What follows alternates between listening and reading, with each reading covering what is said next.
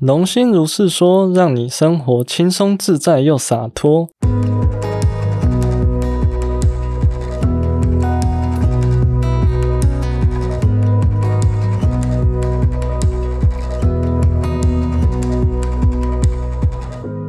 大家好，我是新来的聂森 Nathan。我是莉莉安娜，我是扎巴。因为聂生是第一次来哦，就是录到现在第三集嘛，所以呢，聂生是第一次来，所以呢，我们要请聂生简单的自我介绍一下啊，这个是我们的惯例，来吧。大家好，我是聂生，第一次录音，所以其实有点紧张，但嗯。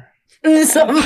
你这样子观众看不到你在干嘛？对呀，完全无法理解你现在在干嘛。先进入一下状况。嗯，好好。老师讲，我完全忘记这一趴。你完全忘记你要自我介绍。对。嗯，反正我现在是在宜兰上班啦，反正就每次都要跑来台北这边陪伴大家，当个常务小编之类的。我觉得做这个是蛮开心的。可以帮助到大家。听完念生的自我介绍之后，我们就可以来聊聊我们今天的主题哦。嗯，那我们今天的主题呢是家庭的情绪勒索。我先跟大家预告一下哈，这情乐这个主题啊，我们之后可能也会有别的情乐的主题哦，就可能不是只有家庭。那我们今天这一集呢，是在讲家庭。那为什么我要先从家庭的情乐相关的议题开始讲起呢？因为依据我这段时间做个案的经历呢，其实很多不能说百分百，但是绝大部分很多人在情乐别人的时候，或被别人情乐的时候，我们透过加牌或者是抽牌或其他的方式来看见，哎，根源在哪的时候，通常啊，绝大部分八九不离十是跟跟原生家庭有很直接的关系。那为什么会跟原生家庭有这么直接的关系呢？因为大家可以这样理解哦，比如说你在你的原生家庭里，你刚出生的时候，应该说你在母亲的子宫怀胎十个月，十个月之后出来呢，然后你就是 baby 的状态，然后在这个 baby 状态呢，耳濡目染下，你父母要就是有他们自己的生活方式嘛，然后有他们的思想、他们的价值观、他们对事情的看法，所以在这种状态下呢，你从小基本上是以处在一个耳濡目染的状。状态，因为那个时候年纪很小，你比较没有自我意识嘛。那随着你的年龄渐长，我们才开始会去认识到说，OK，我是这个样子哦，我爸的个性是这样，我妈的个性是这样。可是，在你还没到这个阶段之前，所有他们对你做过的事情，包含那个时候他们的个性如何，他们的惯性长什么样子，其实全部都会被你记录在你的个人潜意识当中。因为我们的潜意识会记忆跟吸收所有的东西，就是说你的经历、体验这些等等，他都会去这么做嘛。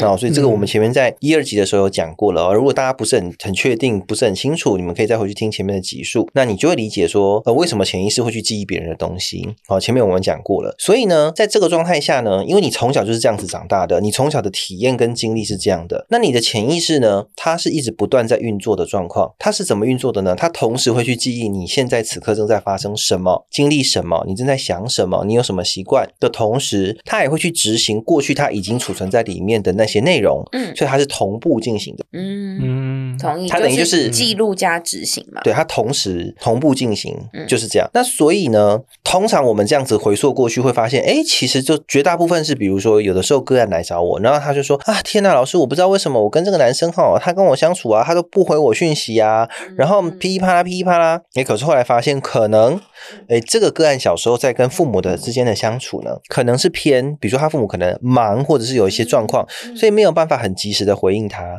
他常常会觉得自己是孤单的一个人的状态，所以他就会比较。那小时候小朋友当然会觉得恐慌、焦虑，或者是觉得想哭啊，觉得很害怕，是不是要被抛弃了？可能会有各种情绪。这个我有。对，所以 你看啊，所以那个时候呢，就会被记录在他当时的潜意识里。那他从那个时候到现在这段期间，如果他的潜意识没有特别去做特定的疗愈、转化或清理的话，那等于他的潜意识会一直不断的去执行他之前储存在潜意识里的这些记忆。嗯。对，所以我们要做的事情就是说，如果以加牌的理论来讲，就是我们要去清理掉潜意识当中残存的这些过往记忆，并且让那个时候的自己知道说啊，没事喽，那已经过去了，我们现在不是这样子喽。然后你就可以把那个记忆有点像是呃，用英文来讲叫 modify，就有点像是你去调整那个记忆。嗯，你像这个是这样。对你让那个记忆中间你觉得比较负面、不想要的部分，你可以去删减它，或者是去转化它，让那个感受是改变的。你当然没有办法去改变那个时候已经发生的事情，可是你可以去给当时的自己一些爱，或者是一些陪伴、嗯一些支持，去、或者你可以说去拯救他，让他从那个觉得很痛苦但又不知道该怎么办的状况下，让以前的自己的这个记忆的部分可以脱离出来，然后让那个记忆修改为哦，其实的确我发生这件事情，可是我现在已经好像还好了，诶，那个情绪其实已经过去了，嗯哦，其实我现在好像不用这样了，那我也愿意放下，我不要再这样了。那如果当你在潜意识的层次疗愈的够好的时候，其实它就真的会变成被修改为，嗯诶，你好像不曾发生过这件事情，嗯，就是真的过去了。所以人家说，哎，你过去就让它过去吧。嗯那其实你真的要让过去过去的话，那真的就是要到这个地步，它才真的过去。不然你的潜意识又会再把它重新带回来，一次又一次，again and again，那你就会一直觉得，哎，怎么会这样子呢？怎么一直在重复相同的剧嘛？这样。就是输入新的体验，对，或者说我们讲一个比较不能说世俗啦，比较现在比较多人讲的就是去洗经验。嗯，我举个例，哎，我不知道这有没有举过，就是比如说你跟你的某一任是在一零一门口分手的，嗯哼，好，但是你没有去疗愈那个分手之后的那个不愉快的经验。你每次只要一经过一路过一零一看到那个门口，哎，那个记忆会自动浮上来，嗯说啊，对我就是跟他这边分手的，或者是触景哦。生情啊，我就在那边被他赏巴掌的啊，嗯说 whatever，然后就是看他当时发生什么事情。但如果你没有去洗那个记忆，比如说你之后变成去一零一的时候，你是跟不同的人去啊，也许是新的对象也好，或者跟你的亲朋好友代谢或者是清洗掉那个记忆，就变成说你去那边的时候的记忆不会只有那个负面的记忆，嗯。你你可能还有其他的记忆的时候，哎，你就会好多了，嗯。你就对那个地方不会抗拒，甚至以后你去那边时浮出来的记忆就不是你之前那个负面分手记忆，可能是其他记忆。对。嗯，哦，这是比较粗浅的。那如果说你真的要到潜意识当中完全去转变这个状态，对这个东西不再会有相同的感觉、情绪，嗯。或者是心理学讲的投射的话，对，那就是要做到我刚刚说的这个状态。嗯对，我觉得很重要。你们觉得呢？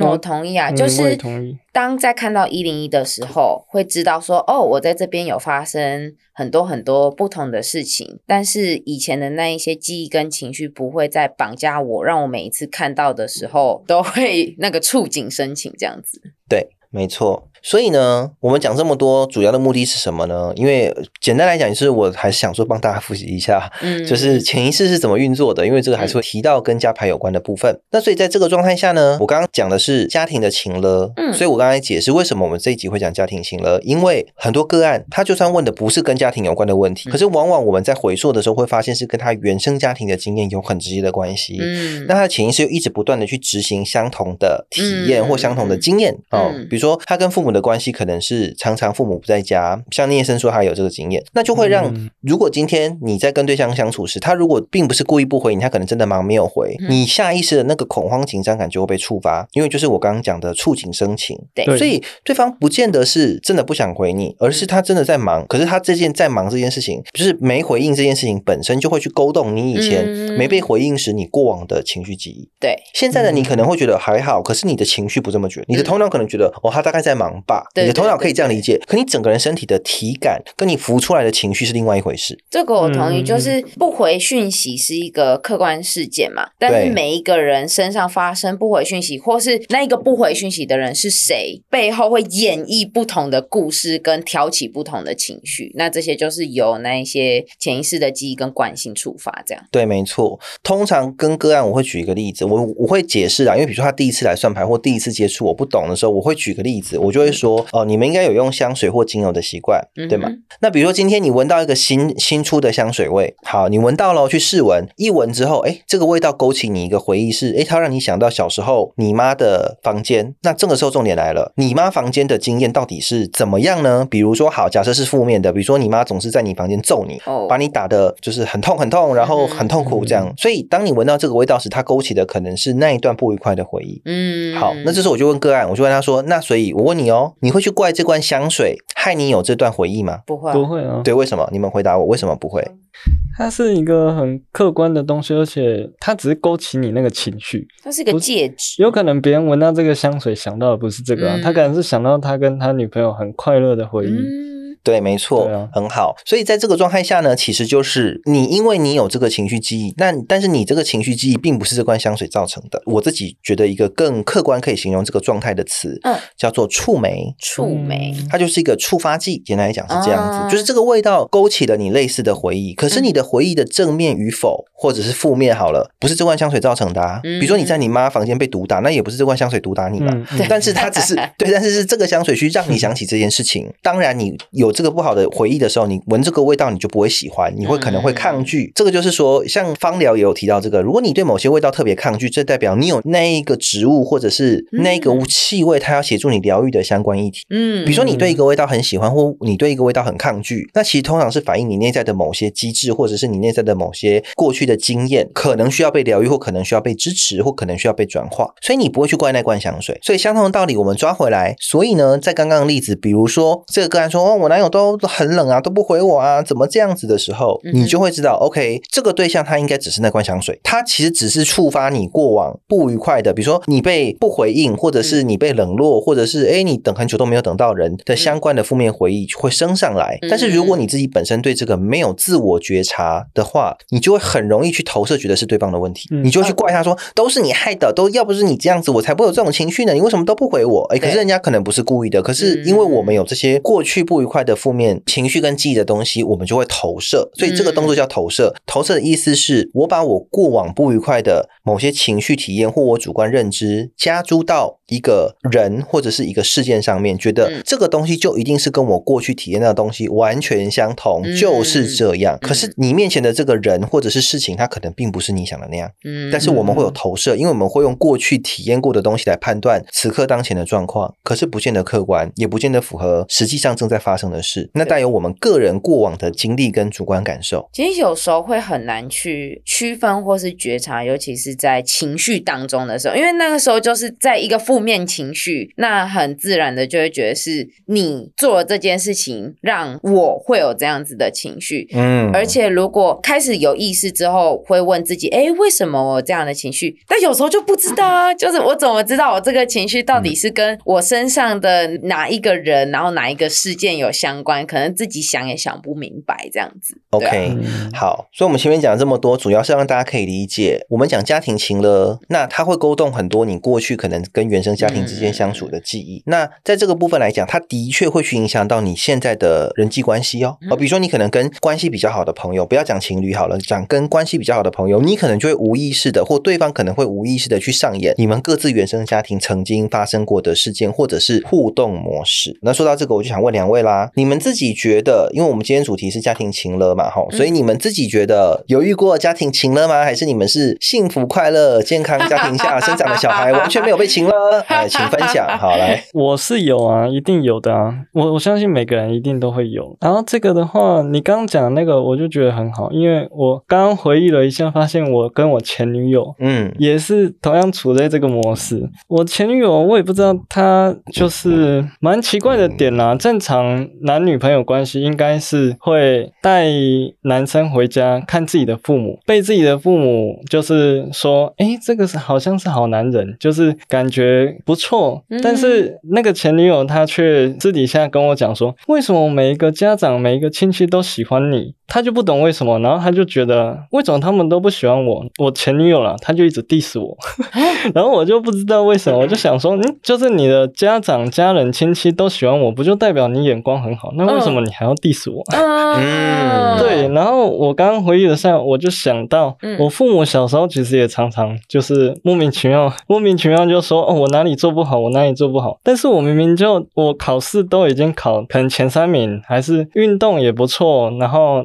就是人际关系也也不能说不好，但至少还有朋友。嗯，好的。对，但是那为什么我不知道为什么？就是父母可能就会看我哪里不顺眼，就是我可能在那边扫地，他也会觉得，哎，那你怎么都没扫干净啊？啊，拖地就故意挑瑕疵，说，哎，那边还黑黑的，你怎么你怎么拖成这样？你到底会不会拖地啊？啊之类的。对啊，然后就突然想到，哎。真的好像会套用到自己的跟其他人的关系模式，可能跟伴侣或是嗯。同事间对，我觉得这个其实我们可以讲两面性啊。一个部分是第一个，因为你身上的潜意识，你过去跟父母相处的经验跟记忆是长这个样子，所以会有两个运作模式。第一个运作模式叫做你本身的潜意识的能量场，会让你身边的人不自觉的用这个方式跟你互动。就是他可能也许本来不是这个个性，可是跟你互动时，他不知道为什么会觉得这样做才叫爱你，这样做你会喜欢，对方会无意识的觉得他就是得要这么做。哦，无意识表示他根本没有发现，他就觉得哎，我好像要这样做，你才会觉得对。这第一种。第二种状况是你的潜意识因为长这样，那根据吸引力法则，你散发怎么样的能量跟振动频率，你就会吸引相对应的、相同的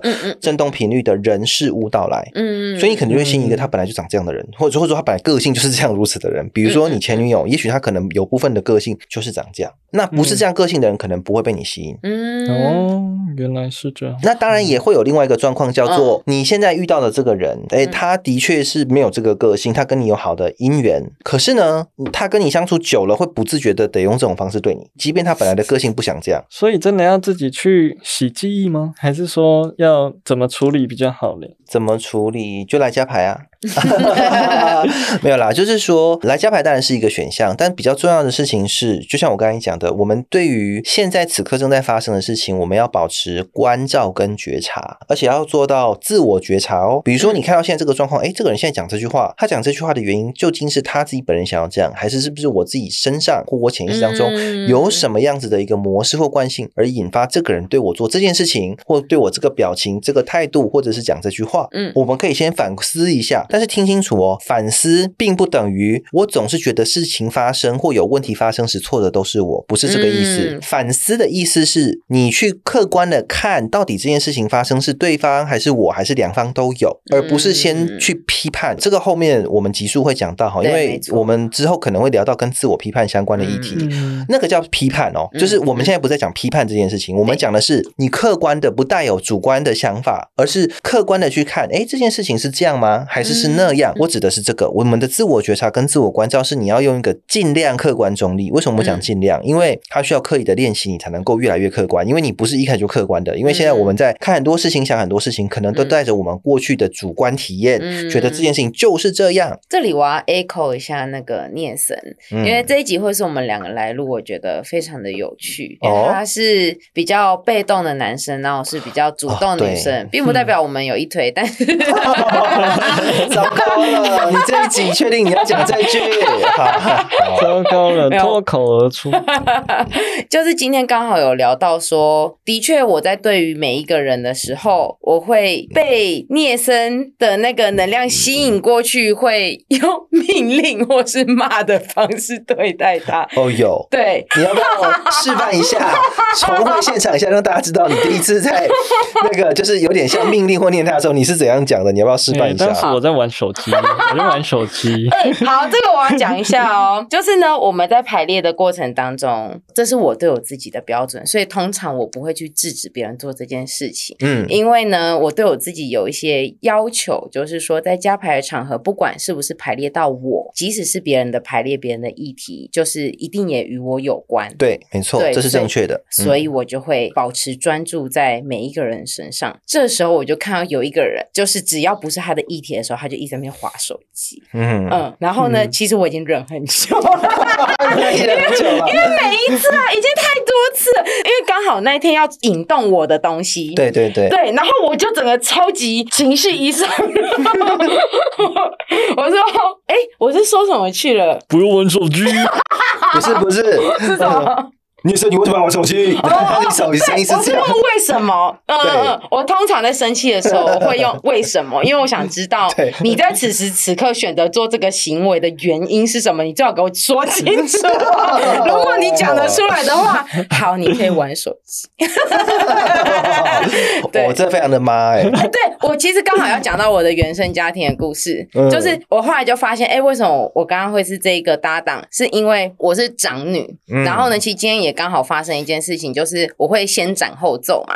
我不是说长女会先斩后奏，而是我是整个家族里面的第一个小孩，所以以孙子辈来看的话，我就是最大的长孙加长女。然后我的其他的弟弟妹妹都小我六岁以上，哇，就是六岁到十二岁，就等于是有一个小妈妈，然后带着小朋友们这样子。对。那所以呢，以前我是需要照顾他们的，大人们去工作的时候，我要帮他们包尿布跟就是泡牛奶给他们喝。哇，嗯，所以有点像是说我我自己要决定很多事情，而且在他们还小时候，我没有办法跟他们讨论，所以我要当机立断。那他们长大开始已经可以跟我讨论的时候，我就会用询问的方式，例如说，哎，你们等一下想要喝什么？然后你们五分钟内想好，我等下就要出去买。所以呢，五分钟内没有想好的人，我就会自己帮他决定。嗯，因为你要，你就赶快想出来给我，我等下就要出门了。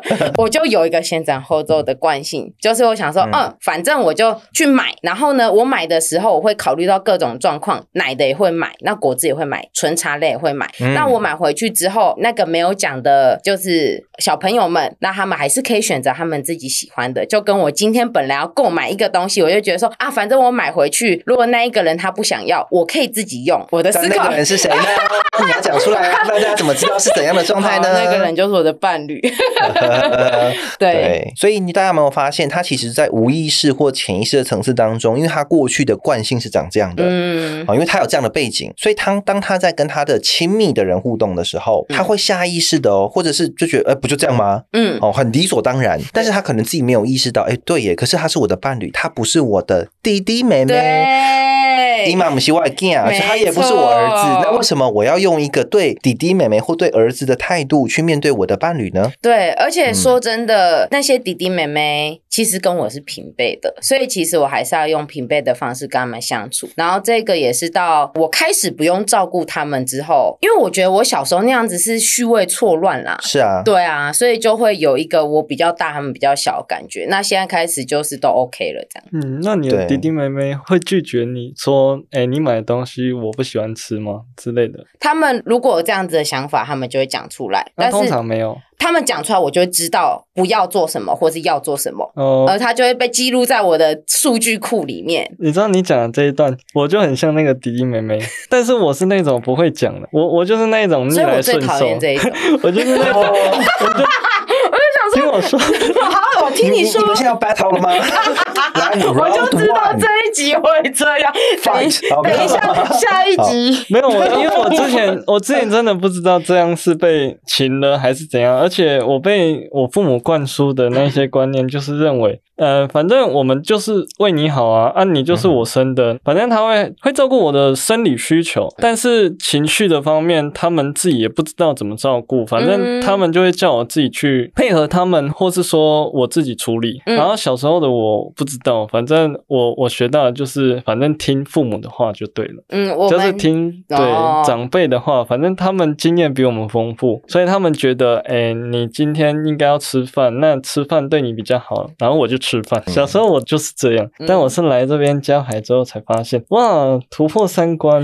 哎，我我完全跟他相反，我是长大之后才学会要配合别人。因为 这里我要先跟大家讲一下，就是虽然我小时候是被我妈家暴，是有一些比较不好的童年经验，但是以整体来看，我是幸运的。原因是因为我们孙子加我总共有六个小孩，然后我们这六个小孩都超级不听长辈的话，那所以等于说，今天如果长辈要请了我们，大家都会站出来，就我不会孤军奋战。那我觉得这是一个非常幸运的事情，嗯，因为这样子前期可能就是每个家庭里面都有每个家庭的状况，但是以我现在二三十岁了，就这二三十年中，我们这一辈小孩有许许多多的革命，所以我觉得我们现在家庭状况是平衡的。嗯，听起来不错。所以喽，我们这集呢，因为是讲家庭情了啊，那我想问一下啊，你们觉得啦？比如说，不管像你刚刚说的，你是长孙女，然后聂生你也是长子，我长子，对。对，好啦，我们这集叫做长子长女的悲哀。哦，不是，没有长子长女的新代威吗？可以哦，可以哦，因为反正未来会有一集是在讲那个手足之间的嘛。啊，对，那因为我自己是独子，也是那就是长子嘛，我是唯一的一个小孩，但是其实因为我妈有讲过，就是我前面其实还有一个，但是他是被流掉的，所以在我爸这边，等于说我其其实我是应该算第二个，如果是从家牌的角度来看，我其实算第二个，不是第一个。可是真的有活下来只有我一个，所以我就变成是我在物质界就是第一个。但在能量层次跟潜意识层次当中，我其实排序是第二，因为我自己有过这样的经验，就是哎、你是男生哎、你应该要这样哦，你是男孩子，你怎么可以喜欢这种东西？或者说哎、你是女孩子啊，你怎么可以这样呢？或你女孩子你怎么可以这么像男生？或等等，你们有没有这样被对待过，或者是这样子被灌输某一些观念过？然后你如果不这样，你就好像是做错了，嗯或者是你这样就不会被爱，有过这样子的经验或体悟吗？有啊，我小时候就常常这样啊，因为我父母他们也不是说比较偏袒女生啊，但是他们会觉得你身为长子就有长子应该要尽的责任嘛，然后这个责任就是你要看起来是他们心目中的那一种真男人，然后我可以好奇问一下，他们心目中的真男人 是长怎样吗？因为大家可能会不知道说，哎，你父母认定的真男人是怎样？他们认定的真男人哦，当然就是那种事业有成，然后可能要有伴侣，然后五子登科啦。哦，长辈会讲说要得到房子、车子、金子，然后儿子，还有最后一个子是什么？突然忘记了，嗯哼，嗯，才是他们心目中认为的真男人。缺一不可这样子。对，哦，好，所以他们就会觉得，啊，你身为男生，你怎么可以可能跌倒，然后就流眼泪？啊，你这样就不是他们心中的真男人，他们心中的真男人是要扛起家计，嗯，而且甚至可能自己的啊，刚刚最后一个子是妻子了。哦，哦，对，对哦妻子。啊，有可能你跟你妻子之后养家，然后还有小孩，然后又要再养父母，嗯。嗯。对他们可能也会希望他们老了不能工作，你也要养他们嘛，对，嗯对啊，所以他们觉得这才是他们心目中的真男人。嗯，说到这个啊，因为他们好像很认定，就是你身为一个男孩子，应该要有这些条件，对不对？但我想问个问题，如果这是在你很小的时候，你才小哦小 baby，或者是你可能只是五岁，他就要求你要这样的话，你会不会觉得有点太多？我现在才知道，原来这样太多了。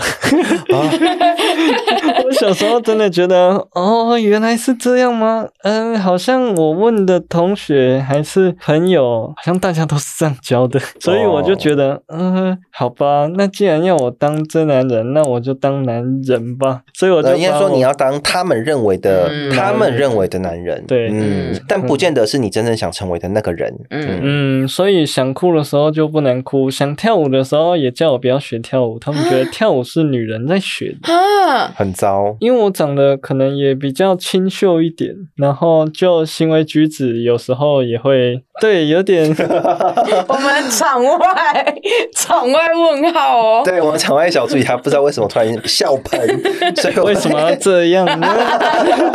你对聂生的外表有什么意见？对，你是对“清秀”两个字有什么误解？我靠！哇我期待下一集 EP 四。哇，转那你要不要说说你觉得怎样叫清秀？如果你觉得他不清秀，那怎样叫清秀？把他的麦克风打开，来，请说。来，你说，你觉得我先反问他，你觉得清秀的定义是什么？清秀的定义那你就白白净净的啊。我们场务又笑了，好不好？对啊，清秀是什么啊？然后有一点中性，就是对啊、哦，你有中性啦，哦，有你有但中性，是白白晶晶不好说啦。看来你们自己也想笑。我是因为好你们继续，笑才你继续，想笑你继续。不好意思哦，不好意思哦。哎呦，聂生会反抗了，不错哦。不错，battle battle。所以呢，聂生对于清秀的定义啦，哈，好，我知道，但是我大概懂聂生讲的清秀是指他的脸看起来的确不是那种很阳刚哦，他五官看起来是清秀的，应该是这样说。嗯，但的确你没有到非常白啦，所以我觉得你不要讲白，会比可能会比较更能够，我我觉得可能会更贴切，比较斯文吧。对，比较斯文，嗯。我觉得，这斯文是对。样子比较贴切。因为近。讲白的话，就可能如果不是真的那么白的话，那嗯。诶、可能大家觉得嗯有吗？这样子？那聂生，我想问一下，因为说到这个，我突然想起来，很久之前，其实也没有到很久，我记得有一次排列，或者是你跟我聊天的时候，我记得你有提过一件事情，我觉得那件事情好像很适合分享，看你自己觉得，就是洗澡那件事情，洗澡你妈帮你跟你妹洗澡，哦哦哦，那件事，小时候的故事。